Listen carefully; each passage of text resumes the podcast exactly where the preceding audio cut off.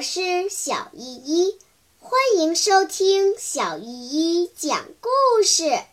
今天我要讲的故事是《小英雄雨来》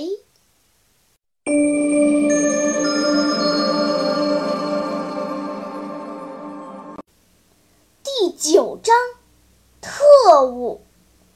雨来他们出了高粱地，借前面一座苇塘的遮掩往前蹭。雨来在前面，把一只手伸到背后，往下一按，后面的人都张着嘴巴，眨着眼睛蹲下来，侧起耳朵听了听，然后都站起来弯着腰，眼睛滴溜溜地乱转，扫视着四周。他们悄悄地迈着脚步，不让脚底下发出一点儿声音，沿着苇塘长满薄荷的斜坡往墙根下绕去。靠墙根儿有一棵笔直的白杨树，雨来爬到树半腰，迈到墙头上，向院里张望。其实，那特务就隐藏在院子里他脚下的墙根草垛里呢。雨来哪里知道？只见院里和大街上空空荡荡的，院里粪堆旁边的猪圈门敞着，门口有一滩血，圈里的猪已经没有了，街上一团一堆带血的鸡毛。空纸烟盒子，摔碎的瓷瓶。雨来向站在墙外树底下的小朋友们大声说：“鬼子走啦！你们等着，我把旁边的那个角门开开。”雨来用胳膊抱住墙头，先把两腿悬空的伸下去，下面正好有一个不大的草垛。他想踩着草垛跳到院子里，突然他哎呀惊叫一声，感到脚下踩的不是草，低头一看，正踩在一个人的脑袋上。雨来想把脚收回，那人伸手一拉，扑通一声，雨来跌倒在地。雨来急忙向墙外喊：“快跑，快跑！里头有特务！”铁头三钻他们反身跳进苇塘里，路北墙里的特务朝苇塘砰砰打了几枪，因为有芦苇和高粱遮掩，他们都安全地逃了出来。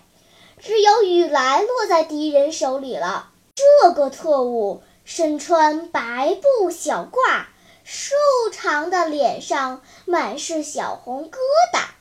分发像女人一般油光光的，满口金牙，两眼上下打量着雨来。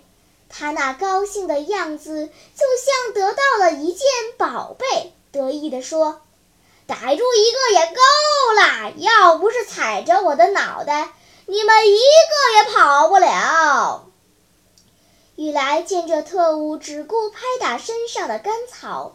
翻身起来就跑，特务伸腿绊住雨来的脚腕子，扑通一声，雨来又趴倒在地。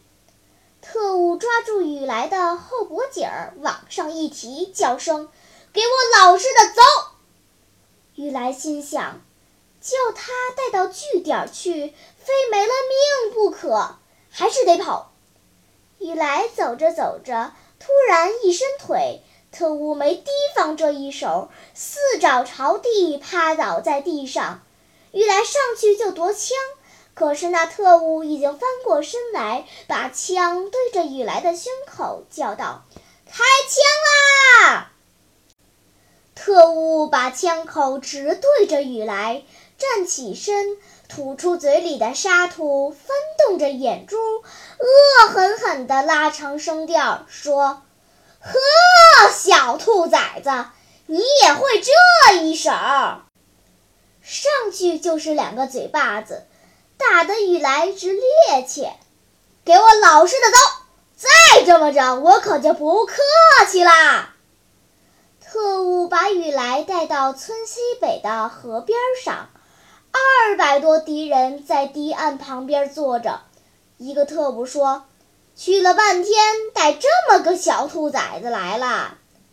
别看他人小，胆子可不小呢，敢夺我的枪。”鬼子和特务吃惊地瞧着雨来头上的八路军帽和腰间扎着的牵牛花藤蔓。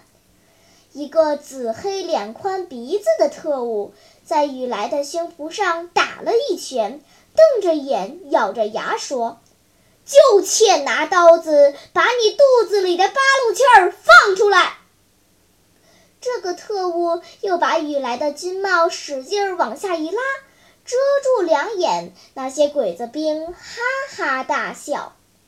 雨来用手猛地把帽子往上一推。戴得端端正正，一声不响地挺直了身子。它缠在腰间的花朵和绿叶也一动不动地撅翘着。好啦，今天的故事就讲到这里吧。什么？你还没有听够呀？那就赶快关注小依依讲故事吧。